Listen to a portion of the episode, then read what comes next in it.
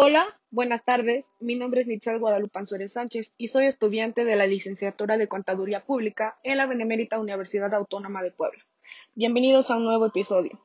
Hoy trataremos temas que fueron expuestos en el octavo foro de Economía. Este es un evento realizado por la Facultad de Contaduría Pública de la UAP. Comencemos con una gran ponencia dada por el doctor Román Sánchez Zamora. Tarjetas de crédito y COVID en la economía. Comencemos hablando en cómo se da el crédito, cómo surge.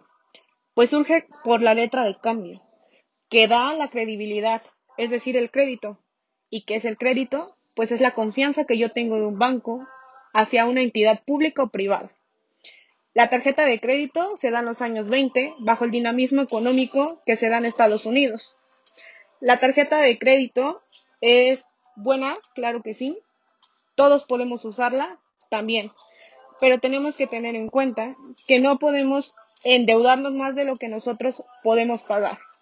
Siempre debemos utilizar la tarjeta de crédito, más bien el crédito, con mucha responsabilidad. Saber qué puedo gastar, en qué momento y cuándo.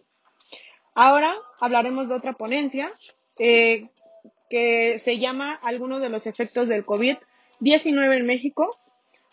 Fue expuesta por el maestro Rosalía Balseca Rojas. Como sabemos, el COVID fue una enfermedad que a muchos nos tomó por sorpresa. No sabíamos en qué consistía. Y vaya que tuvo muchas, muchas consecuencias malas. Hablemos del desempleo. Muchas personas tuvieron que cerrar sus locales, sus negocios, lo que generó desempleo, obviamente, que muchas personas se quedaron sin trabajo. Esto orilló a las personas a robar, entonces, el incremento de la delincuencia también. Después vinieron los contagios. Después de los contagios, en los hospitales ya no nos querían atender porque todos tenían miedo. No sabíamos cómo tratar esta enfermedad. Gracias a la atención médica que no nos daban, que se nos era negada, vinieron las muertes y pues Después de todo esto, llegamos a las crisis.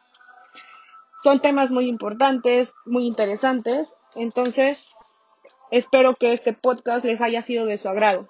Nos vemos en el siguiente. Cuídense mucho. Gracias.